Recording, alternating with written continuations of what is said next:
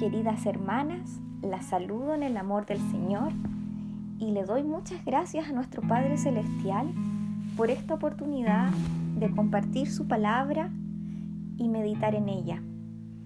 Quisiera leer una pequeña porción de las Escrituras que está en Isaías 25, 9, que dice así, Sí, este es nuestro Dios, en Él confiamos y Él nos salvó.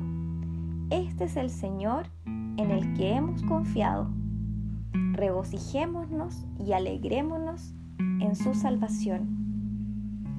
La primera invitación que quisiera hacerles, mis hermanas, es a confiar en nuestro Dios, porque Él es todopoderoso y nosotros limitados, muy limitados.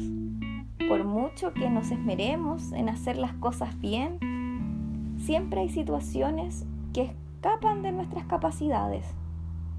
Además, nuestro Dios nos salvó. Y esto no por algo que nosotros hayamos hecho o porque lo merezcamos, sino porque Él nos escogió y de pura gracia nos salvó.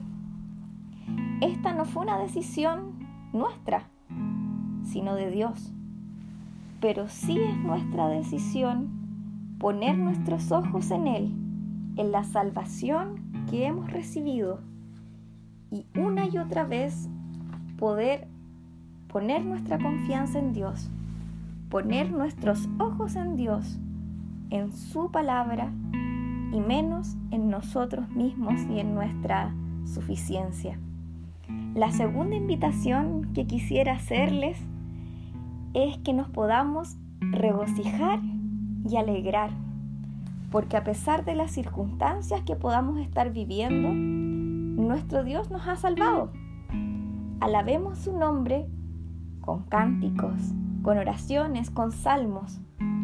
El Salmo 118, 24 dice, Este es el día que hizo Jehová nos gozaremos y alegraremos en Él. Todo lo que conocemos lo ha hecho Jehová.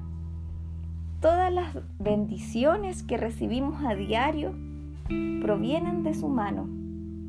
Que nuestro corazón se pueda gozar y nuestros rostros puedan ser reflejo de estos corazones gozosos.